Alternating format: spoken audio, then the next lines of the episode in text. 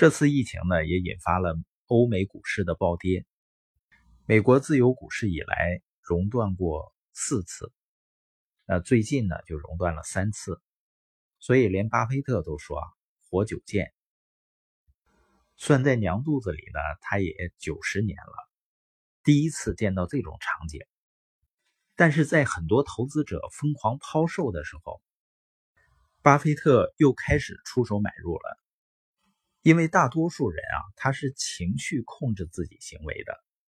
或者是贪婪，或者是恐惧，最终呢是肾上腺素做的决定，而少数人呢，他是依靠原则的指引，包括在生意上、家庭里面或者个人生活上，我们都会遇到波浪滔天、波涛汹涌的时候。原则呢，它就像船锚一样，能够让我们任凭风浪起，稳坐钓鱼台。原则也像朋友一样，在我们身边给我们信心。当遇到障碍的时候，原则就会对你说：“你是可以做到的，一切都会好起来的。”原则就像北极星一样，它总是可靠的指引，你总是可以信赖他们的。我们总是可以根据我们生活的指导原则来确定方向的。有了原则的人生呢？